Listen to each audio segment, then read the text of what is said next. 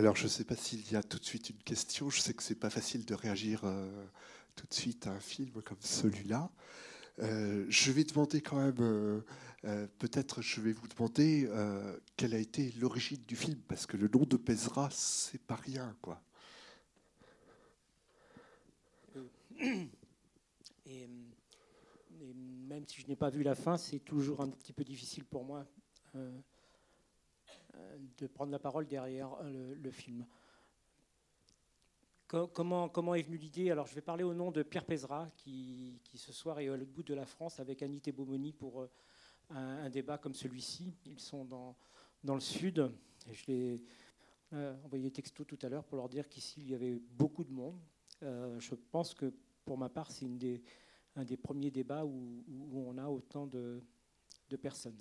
Donc, l'émotion est encore un peu plus forte.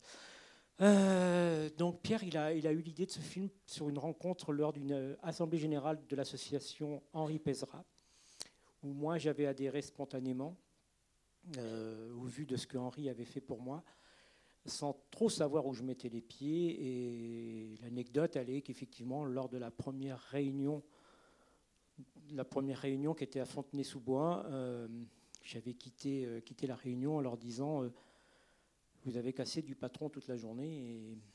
Et, voilà, moi je suis plutôt, un patron parce que j'ai de la main-d'œuvre, j'ai des gens qui travaillent avec moi. Et puis, euh, et puis j'étais plutôt de droite, pour, je le dis dans le film. Et euh, ça, avait, ça, avait, jeté un froid. Et, euh, et eux s'étaient dit, mais c'est qui cet intrus? Et, moi je les regardais un peu de. Et Pierre, on en a souvent reparlé, s'est dit, mais ces deux mondes qui se rencontrent, ça vaudrait peut-être l'idée, a germé dans, sa tête pour, faire ce, film. Donc, euh, au départ, il a, fait un appel à fonds participatifs. Il a levé des fonds.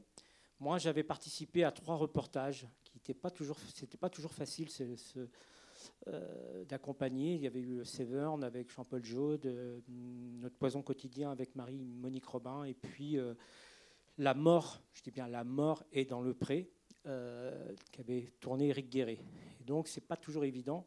Et moi, j'étais un peu fatigué de tout cela, mais quand Pierre m'a sollicité, je pouvais, au vu de ce que son papa avait fait pour, pour moi, je ne pouvais pas dire non. Et on n'a pas regretté, parce que je dis on, parce que que ce soit Josette, Jean-Marie, euh, euh, quand on se retrouve, on se dit quel, quel beau film il a, il a, il a fait de, de nos rencontres, de, ces mondes qui se sont rencontrés. Alors moi je dis souvent que c'était un monde que je ne connaissais pas. je ne connaissais pas ce monde ouvrier, militant, en train de se battre, ces victimes de l'amiante. Quand, quand, je dis dans le film, voilà, les, moi les CGT, c'était souvent ceux qui m'empêchaient de prendre le train, donc euh, ça m'énervait un petit peu. Et euh, je les considérais des fois comme des nantis, et je pense qu'ils me mettaient dans la même catégorie. Et, euh, et puis ce monde de chercheurs avant ce monde ouvrier qui a été déterminant pour moi, des chercheurs qui mettent leurs connaissances à la portée de gens, comme dit Jean-Marie, de gens simples comme nous, et puis surtout qui mettent leur savoir pour défendre des causes et non pas pour défendre les intérêts de, multinationales. Il y a des chercheurs comme cela. Euh, et je crois effectivement que ça valait le coup de, faire ce film. Et Pierre dit souvent, je vais reprendre ses propos, que c'est en filmant, en nous filmant, qu'il a découvert ce que son père avait fait. Parce que ces enfants euh, n'avaient pas connaissance du, travail qu'avait fait euh, Henri pour nous et, les victimes de l'amiante. Et puis enfin, qu'est-ce qui s'est passé? Donc le film, il, a été fini de tourner il y a deux ans maintenant. Euh, en 2017, oui, voilà, quand, vous voyez la, procédure, c'était septembre 2015. Les victimes de Triscalia, je vais commencer par eux, leur procédure avance. Euh, Laurent Guillou et Stéphane ont commencé à toucher des indemnités. Alors c'est toujours délicat, mais comme dit Josette Rouder, et comment ça, eux, ils n'auraient pas le droit d'avoir un peu de confort pour les réparer, euh, réparer le, préjudice qu'ils ont subi. Donc leur procédure a avancé et aujourd'hui sont devant les prud'hommes. Je me tourne vers toi, Claire, hein, pour, euh, pour faute. Alors ils ont obtenu la faute inexcusable de l'employeur. Et là, pour licenciement abusif, ils sont devant les prud'hommes, leur procédure avance. Il y a, ils ont interpellé au niveau européen ce qui s'était passé dans cette coopérative. Et aujourd'hui, euh, la coopérative Triscalia, si c'est encore une coopérative, euh, va, euh, doit rendre des comptes. Alors, je ne sais plus comment s'appelle exactement cette commission, mais parce que ça a été porté par José Bové et d'autres au niveau du Parlement européen, et ils ont été outrés de voir ce qui s'était passé dans cette coopérative. Il y a d'autres victimes hein, dans cette entreprise. Je pense à, Edith Le Goffik, que l'on voit à la fin du film.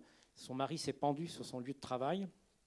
Donc, euh, euh, la maladie professionnelle lui a été reconnue comme accident du travail. Hein. Ce suicide a bien été suite aux causes de son travail. Et puis aujourd'hui, elle est en procédure pour faute inexcusable. Euh, malheureusement pour l'amiante, toutes les procédures qui sont citées dans le film au pénal sont en train de s'éteindre ou sont quasiment euh, en bout de course. Euh, là aussi, je vais reprendre des propos de, Jean-Marie. Il dit souvent dans les interventions qu'ils ont encore, et François Laforgue, leur avocat, euh, un infime espoir, mais plus le temps passe, plus, ils pensent que malheureusement, il ne sera pas possible d'attaquer au pénal les employeurs de l'époque. Alors, je vais reprendre un argument, je répète là aussi ce que dit Maître Laforgue. C'est que la justice estime qu'au moment où les salariés ont été euh, contaminés par les fibres de l'amiante, on ne sait pas si, par exemple, aujourd'hui on est le 28 novembre, donc le 28 novembre 2000 ou 1900, euh, est-ce que c'était à une date où il y avait tel employeur ou est-ce que c'était six mois plus tard où c'était un autre employeur? Donc on, ne peut pas viser un employeur en particulier et c'est les arguments aujourd'hui qui sont retenus par la justice.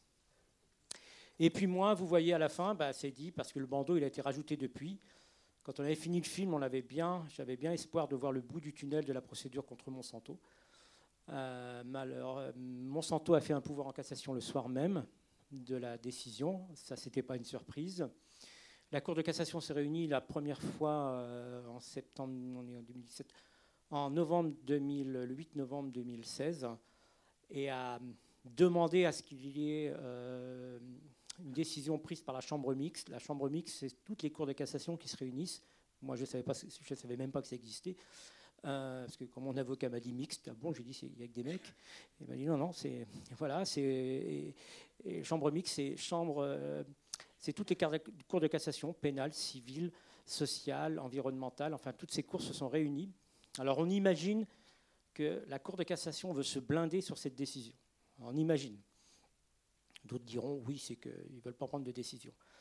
Donc la Cour de cassation s'est réunie au printemps 2017 et a rendu sa décision le 7 juillet dernier en disant que le fondement qui avait été retenu, à savoir défaut d'information sur l'étiquette, c'est pour ça que Monsanto avait été condamné.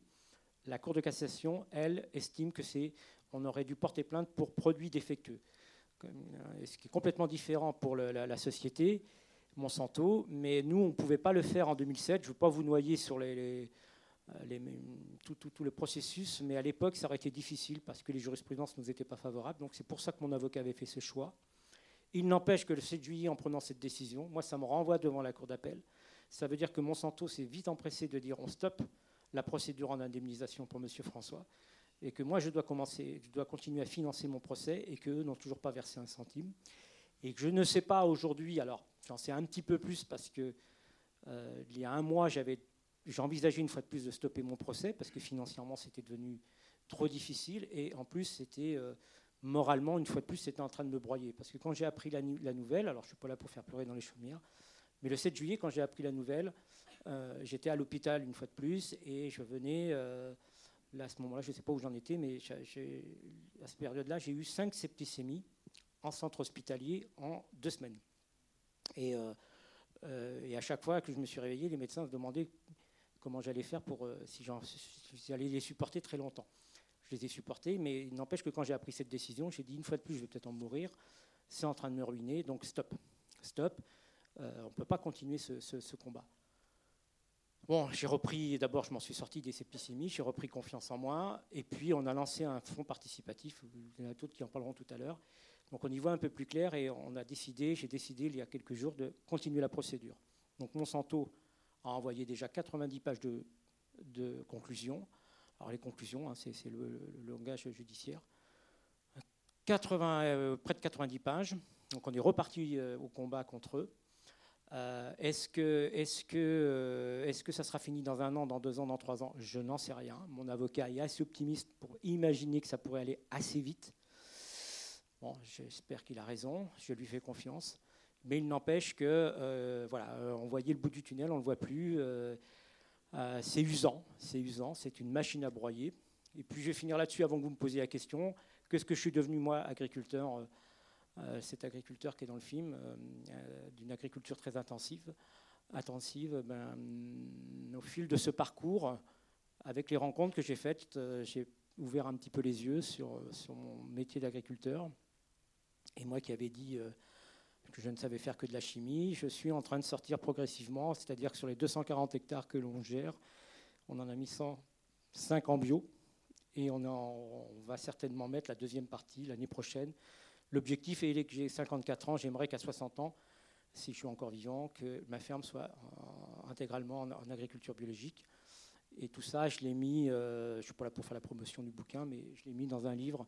Ça vous permettra aussi peut-être de, mieux comprendre notre processus et nous qui nous sommes agriculteurs et pourquoi cette conversion peut être longue. Je voulais expliquer, puis expliquer aussi ce que c'est un combat contre Monsanto, parce que je pense que on n'imagine pas. Les premières pages du livre, des amis nous ont dit, on s'imaginait pas ça.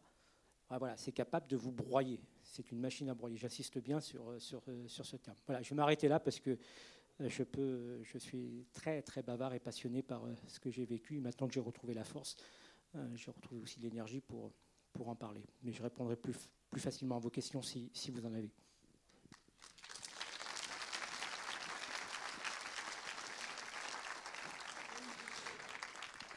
juste demander à Catherine, Henri Pesera, qu'est-ce qu'il représente pour toi? Alors, bon, donc moi, en fait, je, vais euh, peut-être, avant de parler d'Henri Pézra, d'André Picot. Voilà, en fait, ce, soir, André Picot euh, devait être avec nous, et il s'avère qu'André Picot était un grand ami euh, d'Henri Pézra. Donc moi, je n'ai pas personnellement connu Henri Pézra, j'en ai beaucoup entendu parler par, par André. donc je, fais partie de l'association de toxicochimie qui a été créée par, par André Picot au début des années 90 et euh, André nous a souvent raconté l'histoire de cet assaut. Et Henri Pézra, très très vite, est venu euh, comme membre actif et plus qu'actif dans cette association. Il faut savoir qu'il y a les chimistes, il y a les toxicologues, et en fait, euh, on ne peut pas vraiment être les deux, hein, on est l'un ou l'autre. Et cette équipe, en fait, Henri Pézra, mais avec André Picot, ont créé la toxicochimie. Voilà. Donc c'est comment la chimie permet d'expliquer euh, les effets des produits chimiques sur le corps humain et notre corps, euh, notre corps et une usine chimique également. Donc en fait, ils ont, ils ont lié les deux. Alors moi, Henri Pézra, j'en ai entendu parler euh, pour la première fois. Ben, en même temps, il y a très très très très longtemps, parce que mon papa avait, c'est par mon père en fait, qui, qui, un jour est arrivé à la maison avec un bout d'amiante. je ne savais pas ce que c'était. C'était avant que je tombe dans le chaudron de l'évaluation des risques. Et il m'a dit, tu peux pas faire analyser ça à la fac. Je ne savais pas ce que c'était. Et puis déjà, à l'époque, il était adhérent à, l'Andeva et il avait écrit, Henri Pézra était persuadé qu'il avait des plaques pleurales. Il n'en a, a pas eu, mais c'est très bien. Et donc, en fait, voilà, son, nom disait quelque chose. Et quand André Picot nous en a parlé, j'ai fait le lien. En fait, Henri Pézra était chimiste, et il a dû s'expliquer dans le film, des fibres, des fibres en fait tombées sur son laboratoire, sur ses, microscopes, et il a analysé ce qui étaient ces fibres. Il savait que c'était des fibres d'amiante, et c'était bien évidemment avant euh, tout le tout le, bruit euh, autour de ces questions.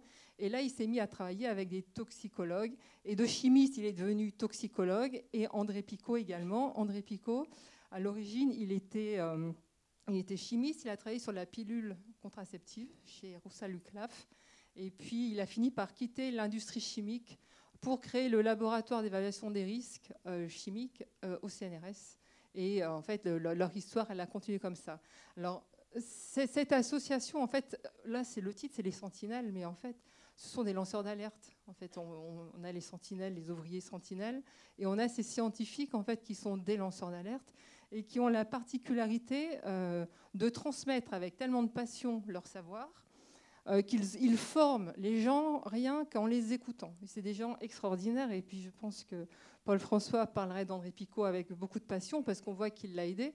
Mais euh, ce soir, si André n'a pas pu venir, c'est parce que quand on l'a appelé il y a 15 jours ou il y a 3 semaines, il, avait carrément oublié qu'il était toujours très pris. Et aujourd'hui et demain, il est à un procès contre les dioxines, un procès euh, au sud de Paris, dioxine incinérateur. il avait oublié dans son agenda euh, surpris, il est toujours parti. Donc il ne pouvait pas être là. Sinon, bah, il vous aurait parlé de manière passionnée de toxicologie. J'ai assisté à une de ses conférences à Saumur, peut-être que certains d'entre vous y étaient il y, a, il y, a, un an, où il a tenu en haleine euh, une salle de 60 personnes avec trois diapos. Il en avait prévu 50. Et au bout d'une heure, il avait passé trois diapos et il était toujours à l'intro. Puis ben, on est parti parce qu'il n'y avait plus le temps. Mais il est capable de tenir en haleine des gens comme ça. Donc voilà ce que Henri Pézra, en fait, moi, Henri Pézra, je le vois, je le vois à travers André Picot et j'imagine que c'était un peu les, mêmes personnes. Voilà. Alors, si vous voulez apprendre des choses sur euh, la toxicochimie, je vous invite à aller sur le site de l'ATC, Association de toxicochimie qui est une association qui répond à des questions bah, de, citoyens qui se posent des questionnements. Donc derrière ça, eh bien, il y a euh, les prothèses PIP. Vous vous souvenez, il y avait eu un scandale avec les prothèses PIP. Bon, bah, c'est André Picot qui est allé au procès. Euh, il y a les gaz de schiste. Euh, il y a en ce moment les mines dans le sud de la France. En fait, c'est une association avec des scientifiques, mais du CNRS. Et puis, en fait, c'est des gens qui ont un peu de vie. Quoi. Ils ont leur vie d'évaluateurs de, risque institutionnels. Et puis, à côté de ça, bah, ils ont leur vie militante. Et surtout, euh, ils disent jamais non. Voilà, ils disent toujours oui. Ce qui fait qu'ils sont toujours beaucoup pris. Voilà. J'ai assez parlé. Merci. D'André et d'Henri. Voilà. Euh,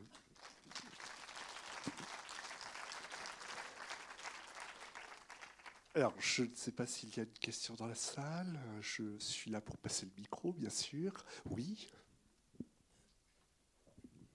Oui, alors déjà, euh, je voulais donner un grand coup de chapeau avant que vous parliez. Donc là, ça va faire euh, plusieurs coups de chapeau. C'est euh, vraiment très impressionnant. vraiment bravo pour le combat que vous menez. moi, je suis très admiratif de, ce courage-là, surtout ce que vous traversez.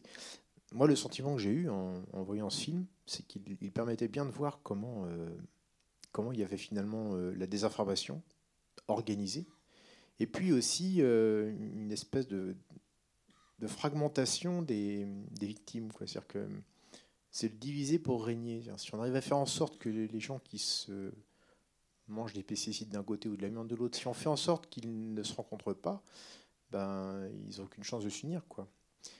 Et, j'ai le sentiment que c'est n'est pas seulement, euh, pas seulement les, les 4, 5 risques majeurs qui ont été cités là. je, crois que si on faisait une liste complète, on se ferait encore plus peur.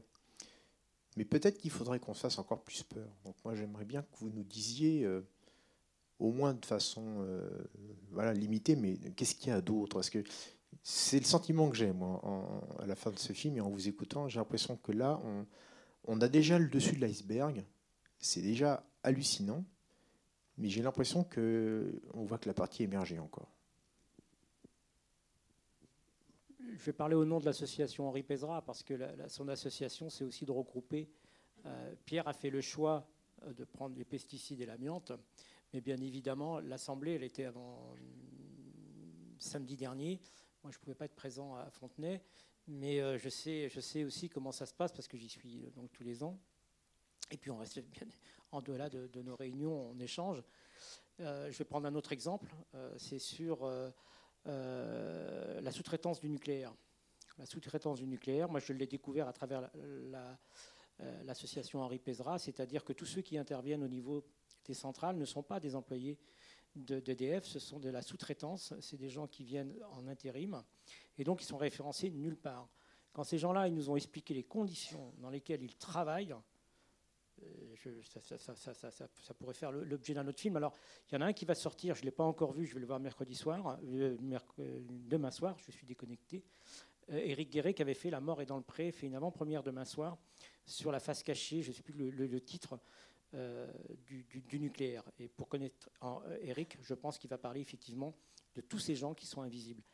Et après, on a énormément d'autres éléments. Je pense par exemple à France Télécom. Alors, on parle souvent des, suicides qu'il y a eu chez France Télécom. Et euh, il y a tous ceux qui intervenaient sur les, sur les parafoudres. Et ça, ça se trouve en haut des poteaux. Alors, quand, on ne connaît pas tout ça, on ne s'imagine pas. On les voit eux aussi dans leur nacelle en train de faire des réparations. Et sur ces parafoudres, ils étaient euh, radioactifs. Et il y a énormément de, gens qui ont été exposés à cela. Et après, j'en passe, il y a des expositions chimiques dans, des entreprises sur des polluants, mais il y a aussi tout ce que l'on trouve aujourd'hui au-delà des entreprises, parce qu'il n'y a pas que le monde professionnel qui est impacté par, par cette chimie. On la trouve en dehors, bien sûr, du monde de l'entreprise. Et il y a plein, là, le dernier exemple que l'on a eu sur l'association, je dis on parce qu'on euh, travaille ensemble, sur l'association Henri Pézra, c'est tout simplement une ancienne décharge de, hauts fourneaux. Donc, euh, ils avaient stocké euh, toutes les scories. Et parce que, j'ai oublié le nom du métaux qui est dedans, ça vaut le coup de retraiter. De retraiter, ça c'est à côté de Montluçon, de retraiter ces scories parce qu'il y a un métaux extrêmement rare qui est dedans. Donc on brasse des milliers et des milliers de tonnes pour quelques grammes, mais c'est tellement rentable que ça vaut le coup. Mais en brassant ces scories, on est en train de mettre des métaux lourds et d'exposer des, hum, des zones pavillonnaires. Et c'est tout simplement qu'il y a un ancien ouvrier qui avait travaillé dans cette fonderie, qui sait très bien ce qu'il y a dedans, et qui a voulu mettre en avant, mais attendez, ces poussières qui sont en train de voler, il ne fallait pas qu'on les respire à l'usine. Vous êtes obligé aujourd'hui pour les brasser, vous les mettez vous les diffusez dans, l'air ambiante. Et là encore, ça a été c'est un combat parce que les propres personnes qui travaillent dedans disent oui, mais ça a créé 50 euh, emplois là sur une petite, une petite commune et ainsi de suite. Alors la liste serait longue. Par contre, je vais juste rebondir sur ce que vous avez dit. Moi, Henri Pézra, c'est ce qu'il m'a appris. J'ai eu la chance de le rencontrer.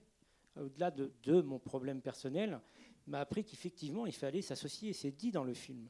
Et lui, il nous a appris qu'il fallait casser ces barrières-là qu'on était tous touchés. Et la première démarche qu'on en a fait en 2012, quand on avait manifesté au Salon de l'Agriculture, devant euh, l'UIPP, c'est l'UIPP, c'est euh, l'Union industrielle de la protection des plantes. Mais vous pouvez dire production de pesticides, ça marche très bien aussi.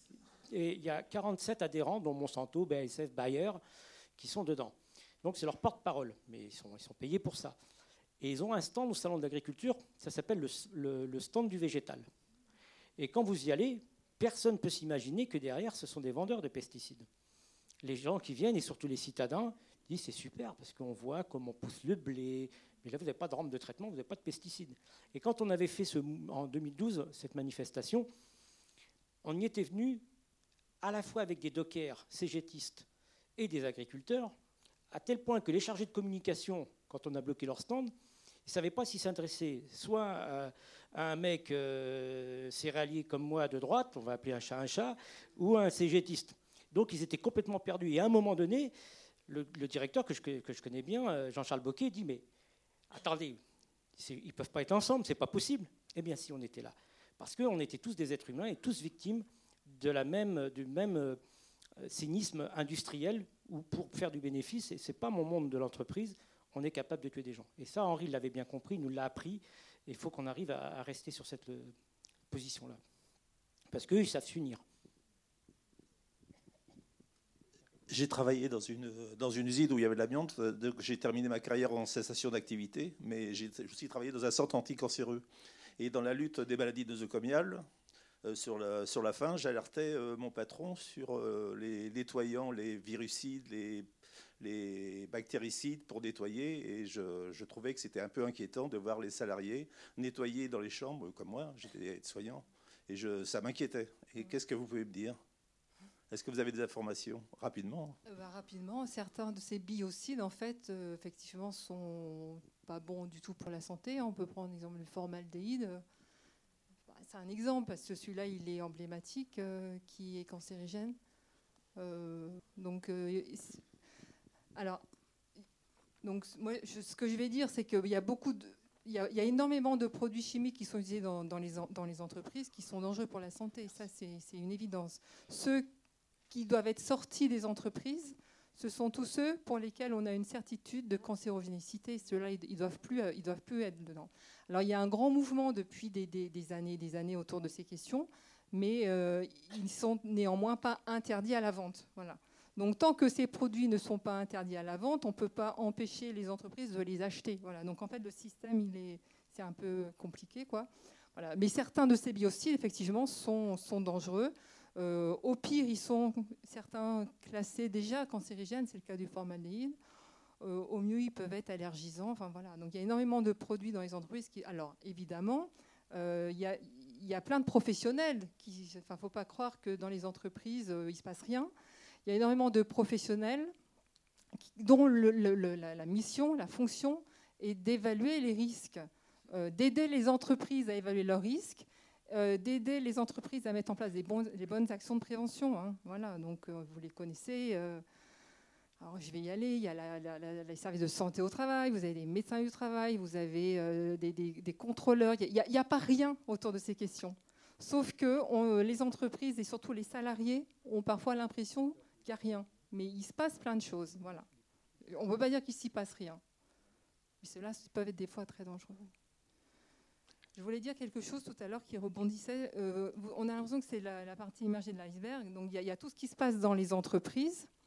Et on a eu des discussions tout à l'heure. Il y a aussi après tout ce qui se passe quand on n'est pas dans l'entreprise, mais quand on est de l'autre côté, on est à la maison, on est consommateur. Et, quand on, bon, il y a eu le glyphosate hier qui a été euh, réhomologué, c'est ça, pour 5 ans.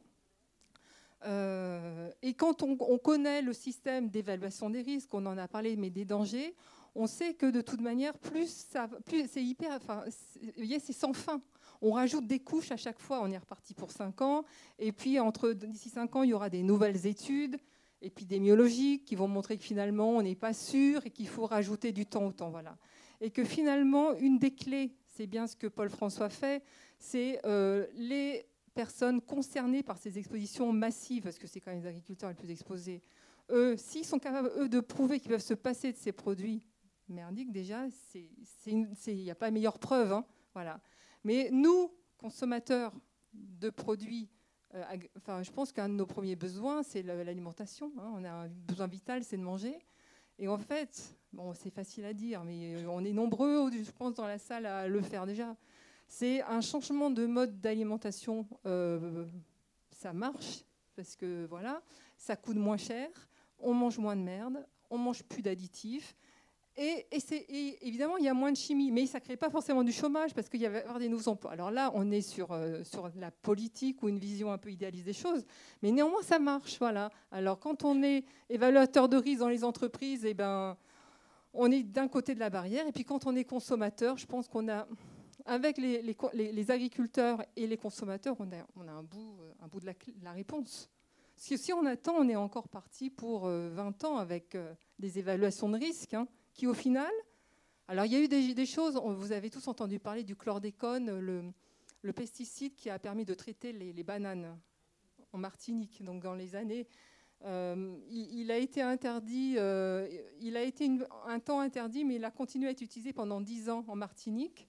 Euh, il y a eu une épidémie de cancer de la prostate il a fini par être interdit. Celui-là, on est sûr et certain, c'est prouvé, c'est démontré sur les souris, euh, les rats, mais aussi sur des hommes, parce que là on a compté les malades, qu'il est cancérigène. Voilà. Aujourd'hui, le glyphosate, il n'en est pas à ce bout de l'histoire. Donc à un moment donné, si en tant qu'agriculteur, consommateur, on ne dit pas on change notre mode de production, ça peut durer. Voilà. Je pense que Paul François va oui, non, non, j'ai laissé les questions, mais je suis tout, à fait d'accord. Moi, je dis souvent que on veut, on veut bien changer de. Euh, si on veut aider l'agriculture à changer de, système, il faut l'aider par sa consommation.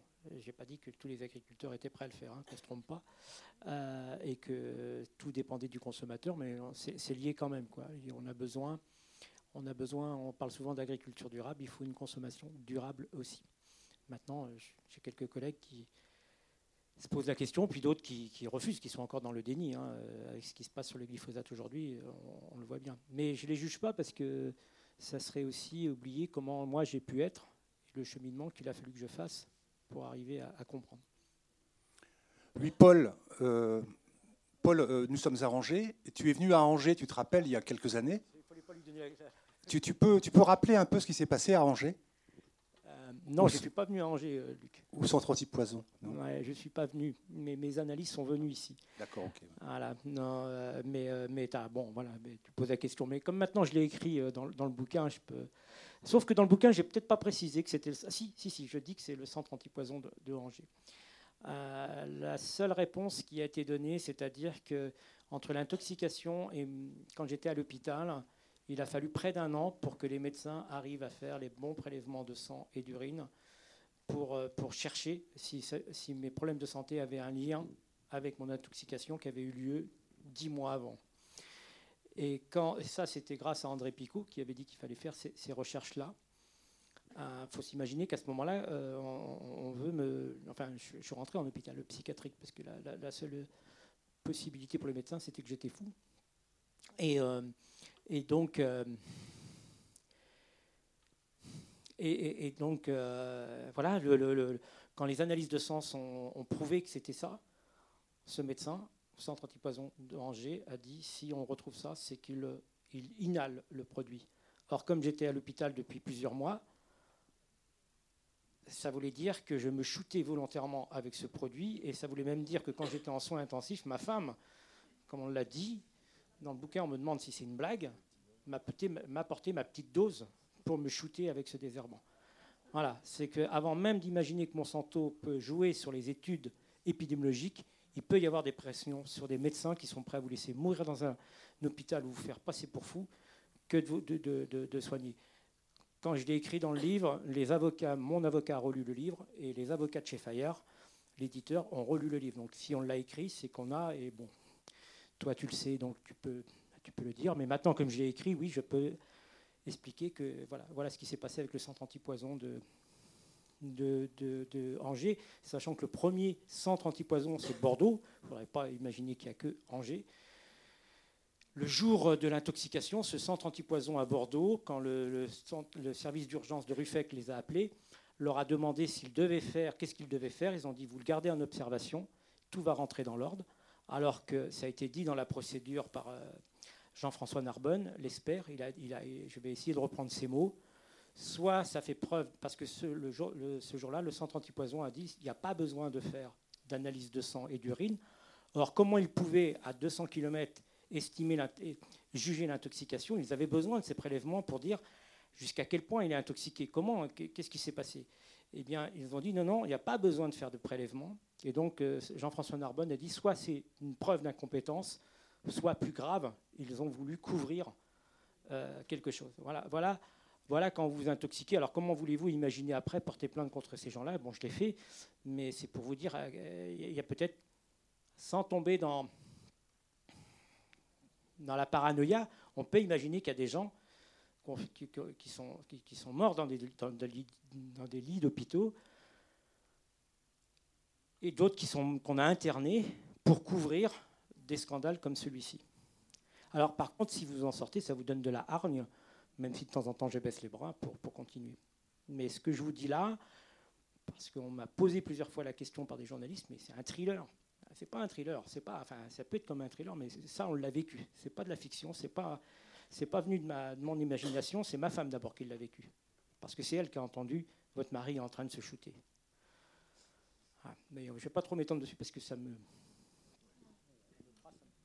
euh, moi, je voudrais dire que j'étais estomaqué concernant l'amiante. Il y a eu un, jugement qui a été rendu où on demandait aux victimes de l'amiante de rembourser les indemnités qu'ils avaient touchées. Alors ça, c'est surréaliste. Euh, d'autre part, je voulais demander aussi une chose, c'est est-ce que les gens de la FNSEA sont euh, blindés contre les pesticides, ils ne sont pas non plus touchés par ça Je me pose la question. Alors, il faut faire la différence entre la FNSEA et les FDSEA. Non, non, mais je vais vous expliquer pourquoi. Euh, je vais pas les. Je sais pas. Euh, euh J'ai aucun. je, dis souvent en préambule, mon père, dans les années 50, je l'explique aussi dans le bouquin, fait partie de ceux qui ont aidé à se créer les FDSEA jusqu'à 70 ans, il s'est occupé après pour les retraités. Donc il a toujours, et j'ai toujours entendu parler FNSEA. Donc moi j'ai adhéré aux jeunes agriculteurs et j'ai dû adhérer, il faudrait que je retrouve un an ou deux à la FNSEA et après j'ai quitté ce syndicat.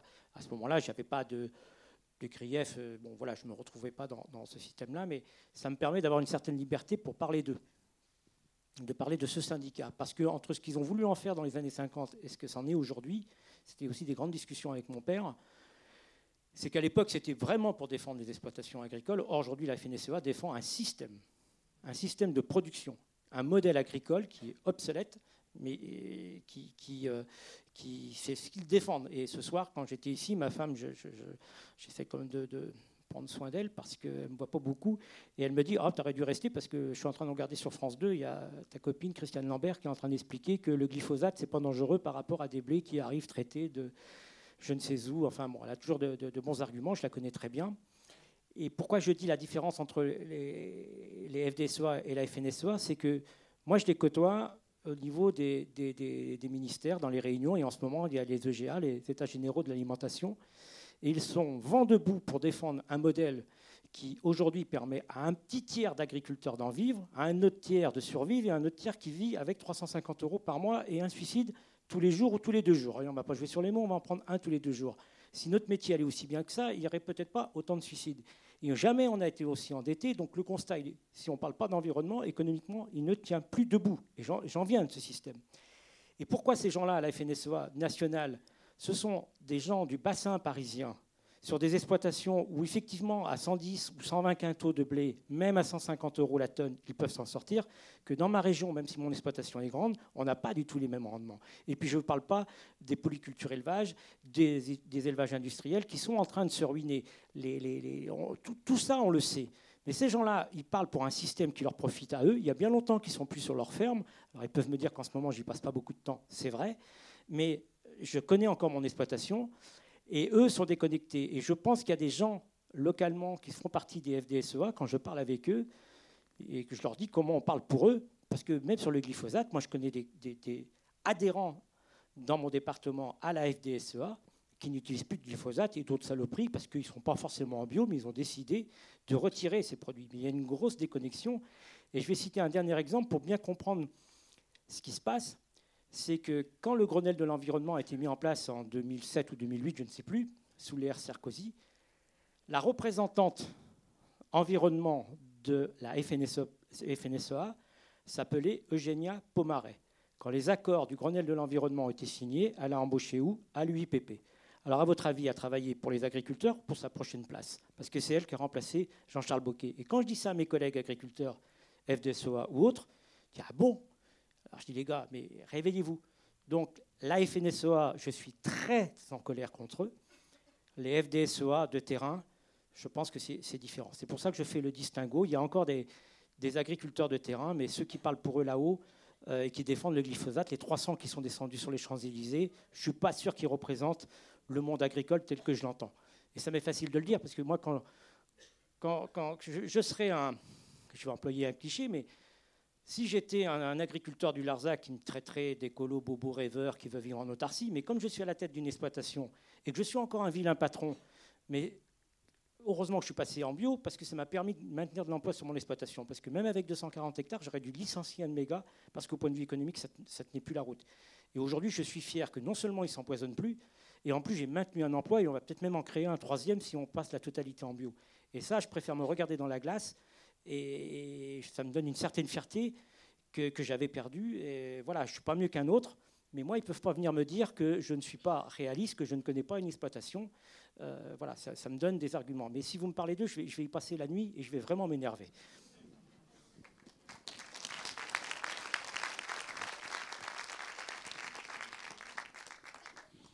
Bonsoir. Suite à votre empoisonnement, je voulais savoir si vous, ce que vous avez entrepris pour euh, vous détoxiquer. Est-ce que vous avez pu faire ou dû faire euh, appel à des médecines euh, alternatives ou est-ce qu'au contraire la médecine ou la chimie euh, telle qu'elle est enseignée vous a permis d'avancer d'une façon ou d'une autre pour recouvrer la santé? Alors d'abord j'ai arrêté de me shooter. J'ai fait une, cure de désintoxication, non parce qu'il vaut mieux en rire.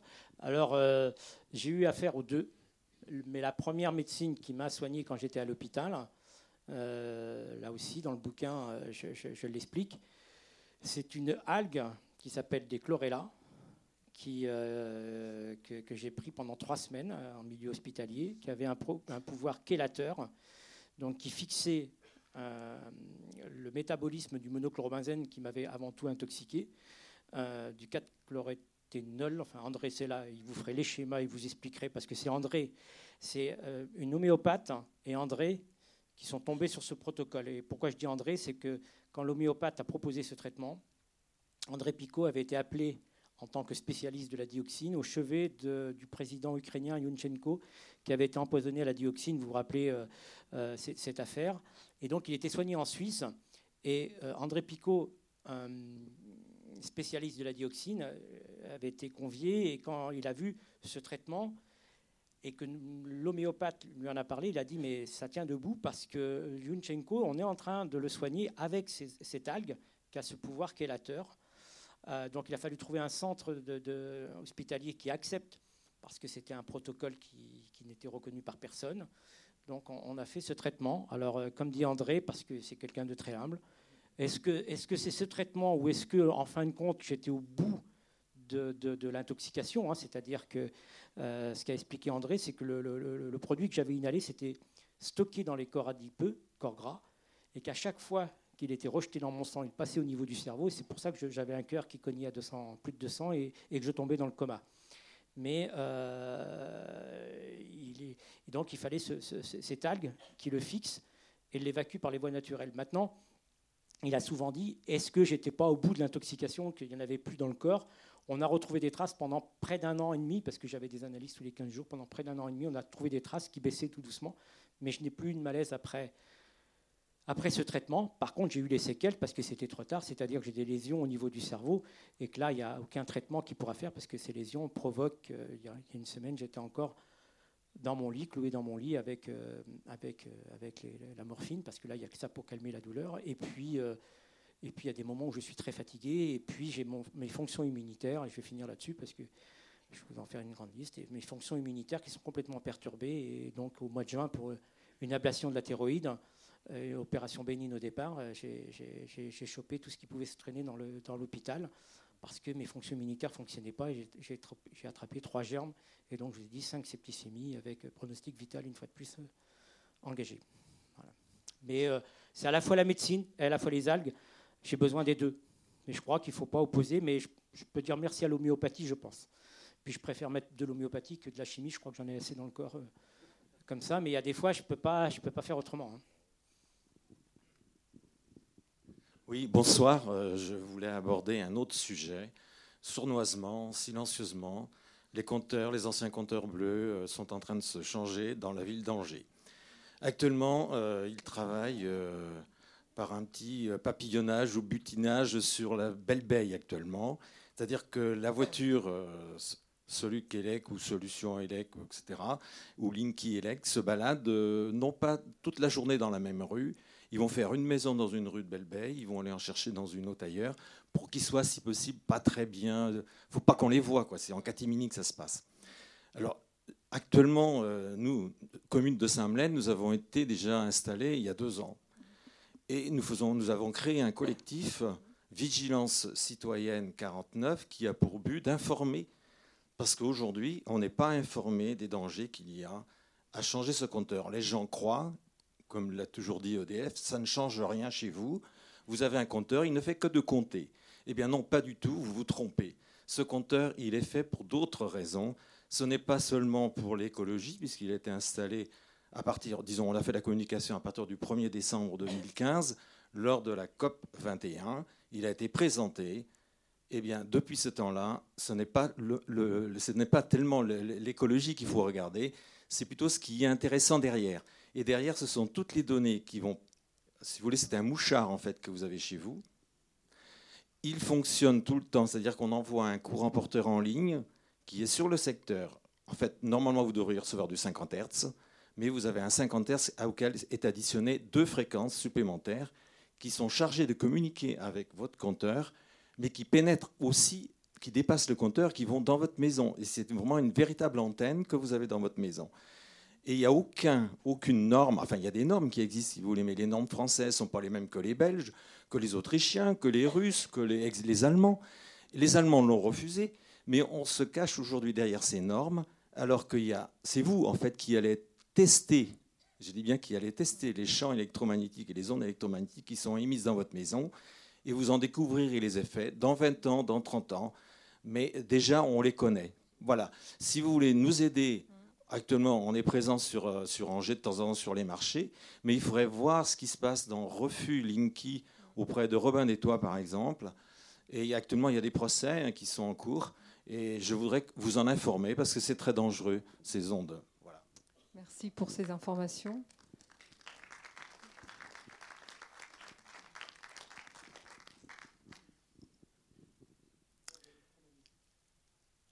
Euh, bonsoir et merci pour votre travail, euh, votre persévérance. je suis admiratif, j'étais très ému, euh, ému par beaucoup de choses et puis par, mon impuissance. Bon, voilà, comment dirais-je, à, combattre aussi c'est nos ennemis non déclarés. J'ai vu qu'il manquait quelque chose dans le documentaire.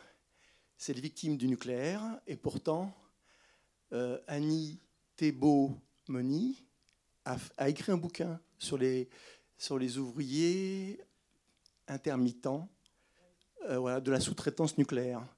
Et parce qu'ils sont intermittents et sous-traitants, euh, c'est-à-dire que EDF, Engie maintenant, c'est ça hein?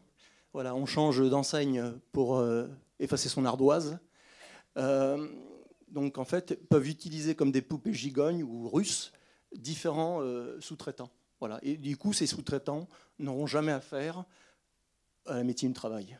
Voilà. C'est pour ça que les victimes du nucléaire ne sont pas représentées dans ce documentaire. Et pourtant, il y avait ça, leur représentante. Pierre, ça lui a même été reproché. Mais comment voulez-vous, dans 1h30, il n'a pas, voulu minimiser. Euh, euh, quand, vous regardez, je l'ai dit tout à l'heure, hein, quand vous m'avez posé la question, monsieur, j'ai bien dit qu'il y avait, plein, au niveau de, l'association Empesra, on connaît bien plein d'autres victimes.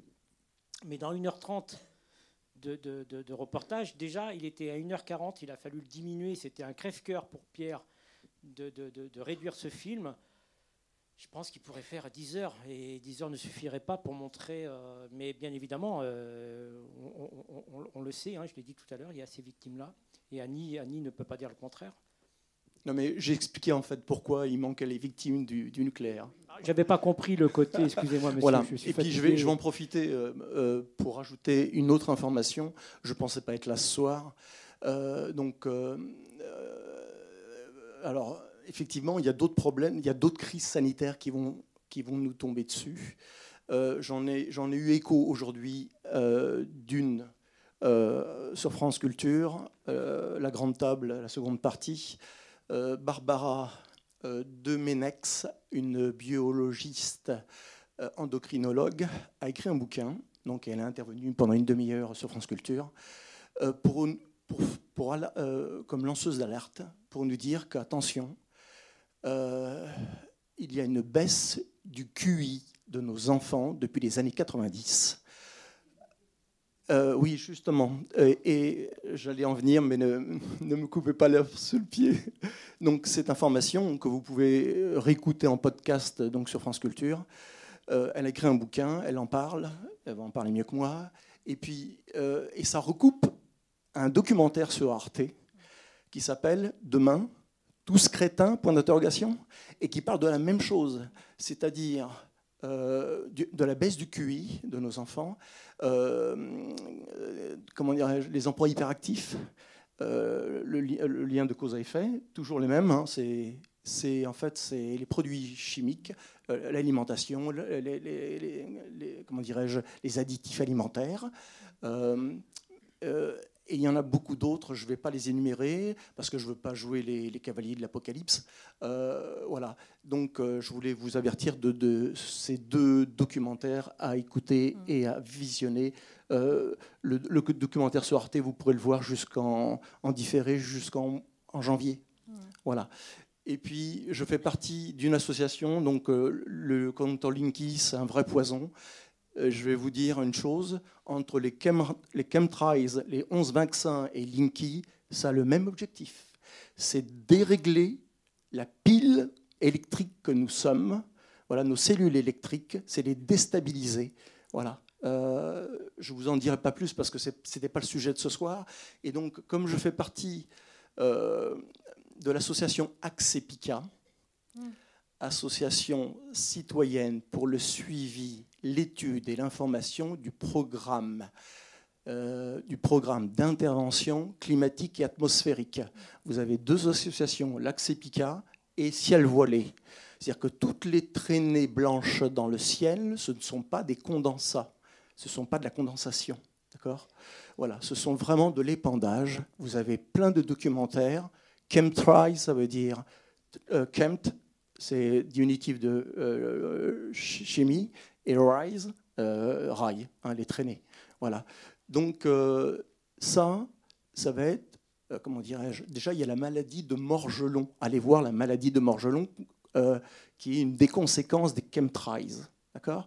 Voilà. Mais je vous le dis, chemtrails, vaccin, plus Linky, même objectif, c'est de nous déstabiliser et de faire tourner la machine économique des labos, quoi, de l'industrie pharmaceutique et du médical, voilà, du système médical. Voilà, j'arrête là. Euh, je voudrais juste, merci, avant que les personnes s'en aillent, il y a un sujet qui me tenait à cœur d'en parler, c'est l'amiante. Il y a une information quand même que je, voulais donner, parce que je sais que dans la salle, il y a des, je connais des gens qui sont bien sensibles à cette question.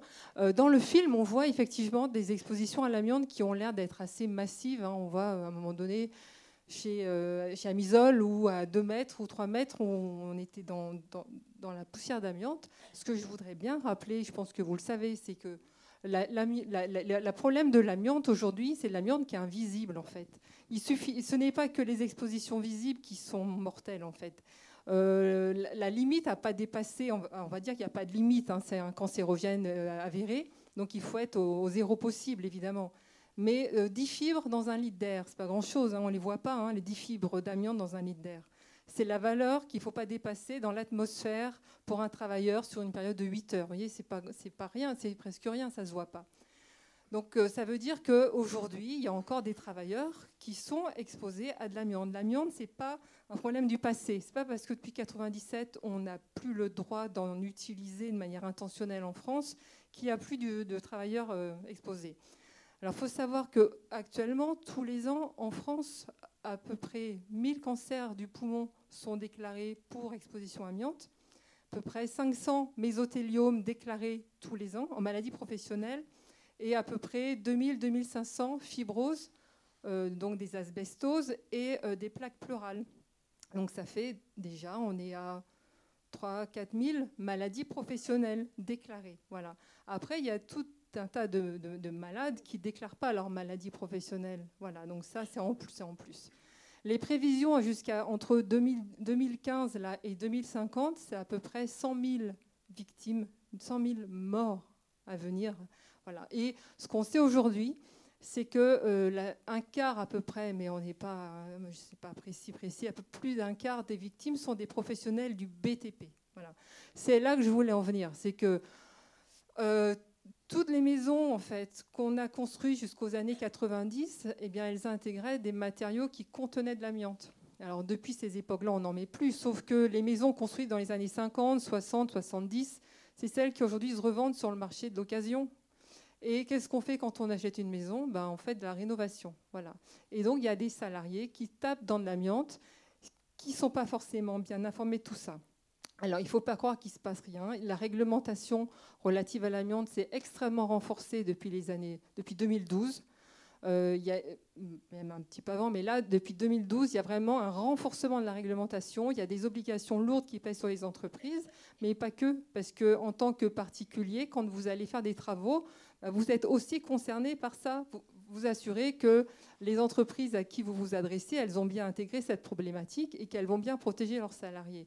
Donc autour de ces questions, bah, il y a encore une fois la question et le consommateur, qu'est-ce qui fait de tout ça?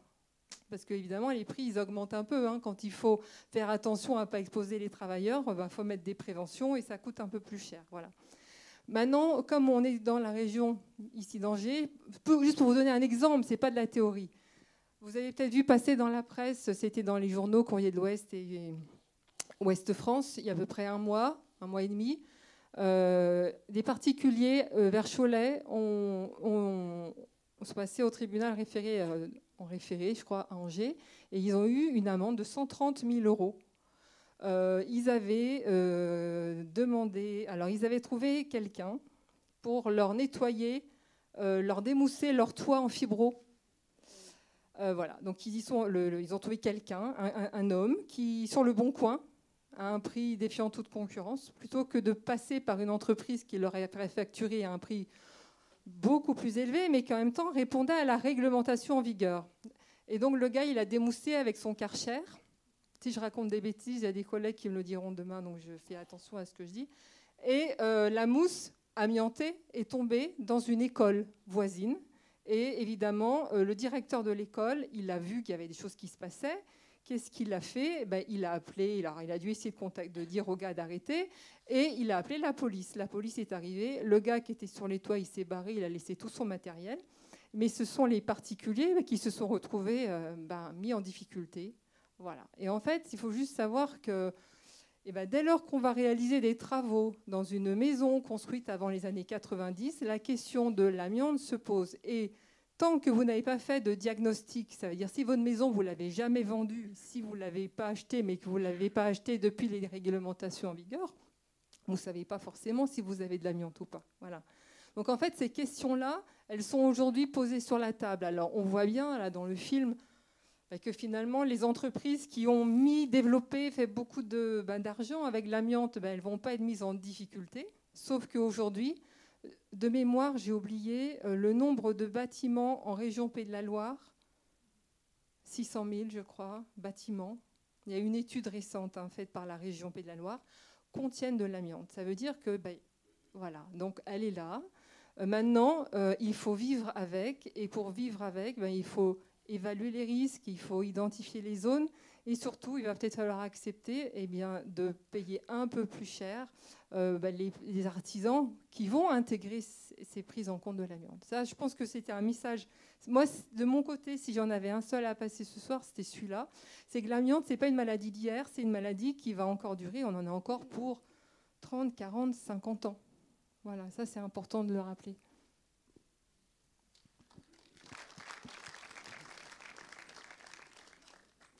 Je voudrais dire qu'en ce moment, il y a une pétition pour défendre euh, les CHSCT suite euh, à la loi travail 2, euh, la loi ultralibérale qui, qui va maintenant plus défendre les patrons que les salariés. Et je fais aussi partie d'une association qui s'appelle AAA, Association des amiantés, des, travailleurs amiantés, oui, amiantés d'Anjou, hein, qui défend les travailleurs. Ils m'ont défendu. J'étais au Prud'homme pour euh, troubles d'anxiété des travailleurs euh, qui ont travaillé dans l'amiante. Bon, voilà, je les remercie. Ils sont dans la salle, mais bon, ils ont, ont peut-être qu'ils interviendront pour se présenter. Et puis moi, je vous propose que, si, à moins que vous ayez une question bien particulière, parce que je m'excuse, je fatigue. Et euh, demain, je repars sur Paris avec beaucoup de, de travail. J'ai appris à me ménager. Alors, à moins que vous ayez une question bien particulière sur les pesticides. Et puis, pour ceux qui le voudront, euh, il y a un libraire qui a déposé des livres. Euh, je pourrais les, quelques-uns me l'ont demandé tout à l'heure, dédicacés si vous le souhaitez. Donc, euh, oui, je connais, mais moi je vais vous dire, de toute façon, quand on est en bio ou quand on est en. Mais je ne vais même pas vous parler de bio. Moi, sur ma partie qui est en exploitation chimique, parce que je m'apprends à ne plus dire conventionnel, parce que le conventionnel, c'est le bio c'est pas le, chimique.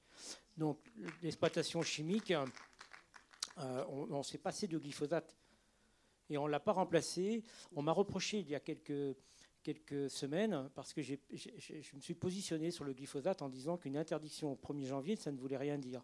Qu'il fallait. Alors moi, j'étais pas spécialement pour 5 ans, j'avais dit que 3 ans, c'était très bien. Parce que si on remplace le glyphosate par une autre molécule chimique, on n'a rien gagné. Parce qu'il y a des molécules plus dangereuses. Par contre, accompagner les agriculteurs pour aller remplacer de la chimie par de l'agronomie, parce que même avec des, trucs, des, produits naturels, et moi j'en utilise en agriculture biologique, avec des huiles essentielles par exemple, c'est jamais trop ce qu'on est en train de faire. Donc en agriculture, en agriculture, il faut remplacer la chimie par de l'agronomie et de la recherche. C'est ça les fondements de notre métier qu'on a complètement oublié.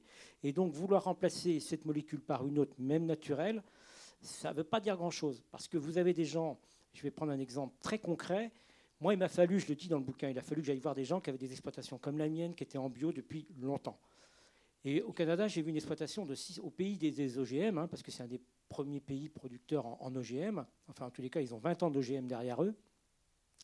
Il y avait une exploitation de 600 hectares. Alors là-bas, 600 euh, hectares, c'est courant. Mais par contre, 600 hectares en bio depuis 20 ans. Et ces gens-là, aujourd'hui, ils ont, complètement banni tout ce qui est produit, que ce soit naturel ou pas. Leur exploitation, elle est extrêmement performante, extrêmement performante en termes de rendement. Et c'est simplement sur l'équilibre du sol, l'équilibre du sol par la rotation des cultures et, les intermédiaires culturaux, qui aujourd'hui, ils arrivent quand les OGM sont à 12 tonnes en maïs à côté, eux, ils sont à 11 tonnes. Sauf que celui qui est en OGM, c'est pas parce qu'il est en OGM, mais du, du, maïs conventionnel, donc vous voyez, je fais encore le OGM chimique, il se vend à 150, 160 dollars canadiens. Et eux, ils le vendent 350 dollars en bio. Donc, euh, et, sur les tournesols, ils font les mêmes rendements. Sur le soja, ils font les mêmes rendements. Sur les céréales, ça chute en rendement. C'est les céréales, euh, en plus, c'est des céréales de printemps. Donc, ils chutent, mais ils le vendent très bien. Donc, de toute façon, économiquement, ils s'en sortent. Et ils ont fait le pari qu'ils importent même plus de matière organique. Parce que euh, quand, quand, je les ai rencontrés, ils m'ont dit Ouais, mais ça nous emmerdait de, excusez-moi du terme, de faire venir des camions de matière organique qui traversaient une partie du Québec pour emmener du fumier dans nos terres. Donc ils ont dit on a réfléchi à équilibrer nos sols uniquement sur la rotation des cultures. Alors je peux vous dire que moi, nous, on est des petits amateurs. Hein, c'est des mecs extrêmement pointus. Ça veut dire simplement qu'on est capable, on est capable, il ne faut pas aller chercher midi à 14 heures, il faut rééquilibrer nos sols. Moi, il m'a fallu du temps pour le comprendre, mais si le sol est sain, la plante sera saine dessus. Il y aura des déboires, il ne faut pas se faire d'illusions, mais il n'y a, plus besoin de, de, désherbants, il n'y a plus besoin de fongicides, il n'y a plus besoin, parce qu'ils ont, fait un écosystème et ça fonctionne très bien. Je te dis d'autant plus que vous m'auriez dit ça il y a 10 ans. Je leur ai dit, euh, tu rigoles? Non, non, non, c'est là, il faut le voir. Alors moi, je suis un saint Thomas en puissance, il faut que je vois pour le croire, et il faut s'inspirer de ça. Mais remplacer des molécules par d'autres molécules, à quoi ça sert? Il faut, il faut de l'agronomie, point barre.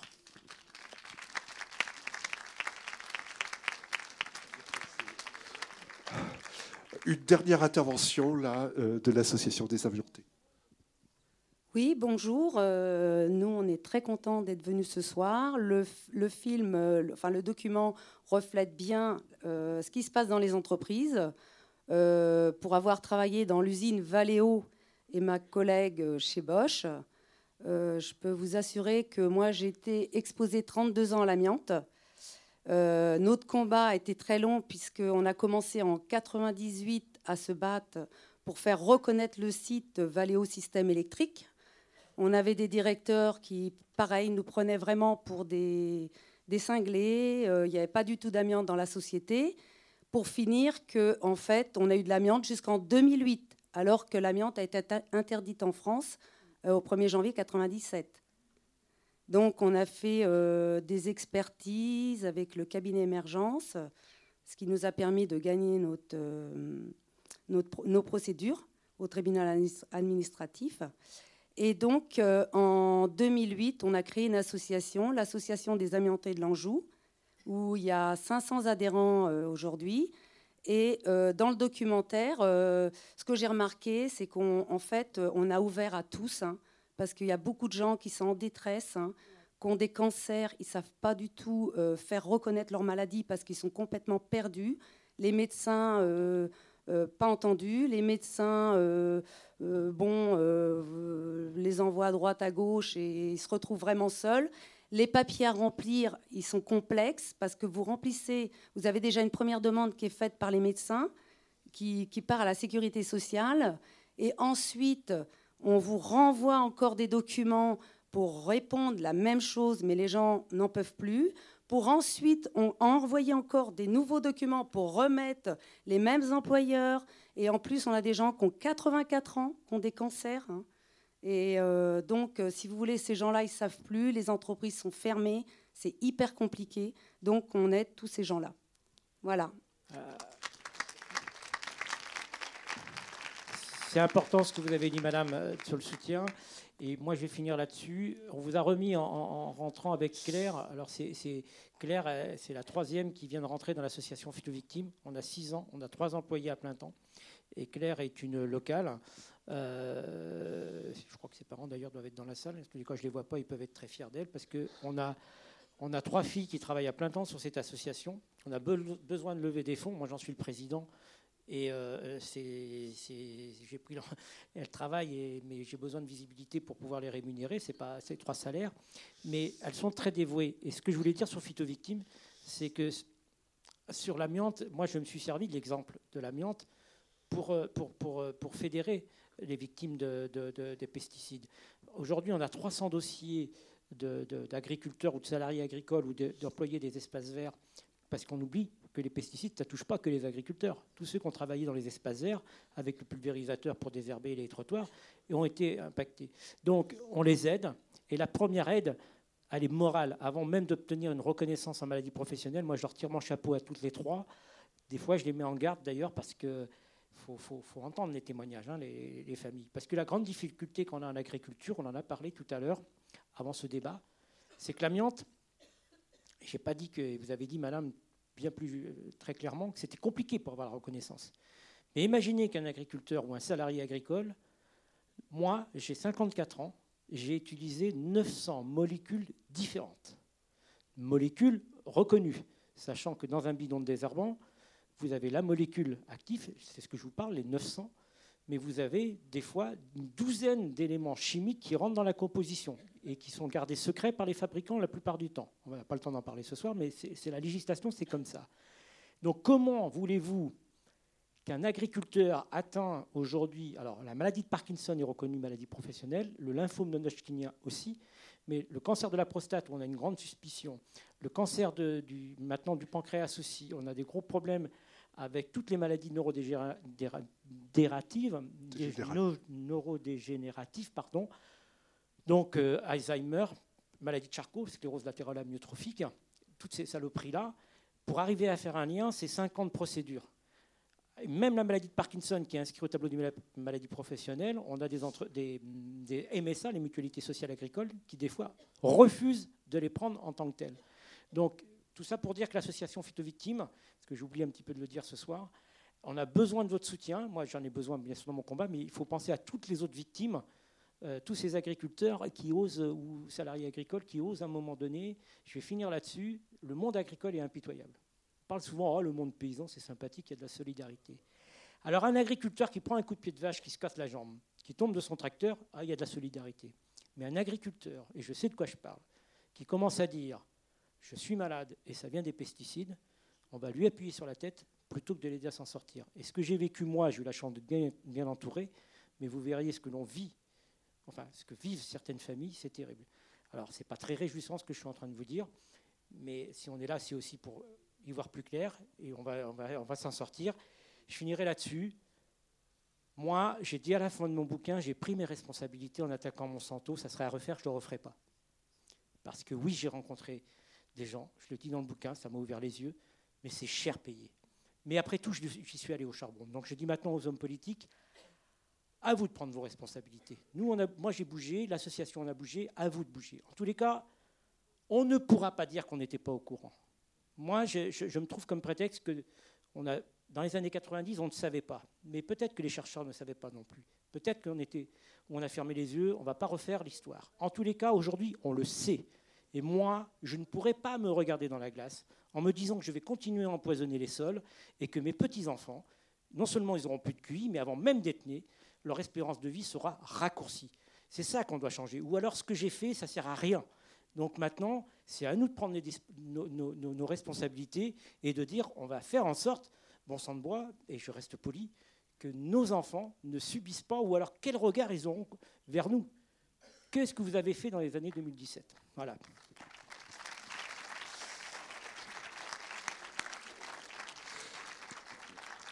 Merci beaucoup euh, Catherine Barra, merci beaucoup Paul François, merci pour euh, ce témoignage, merci pour votre combat.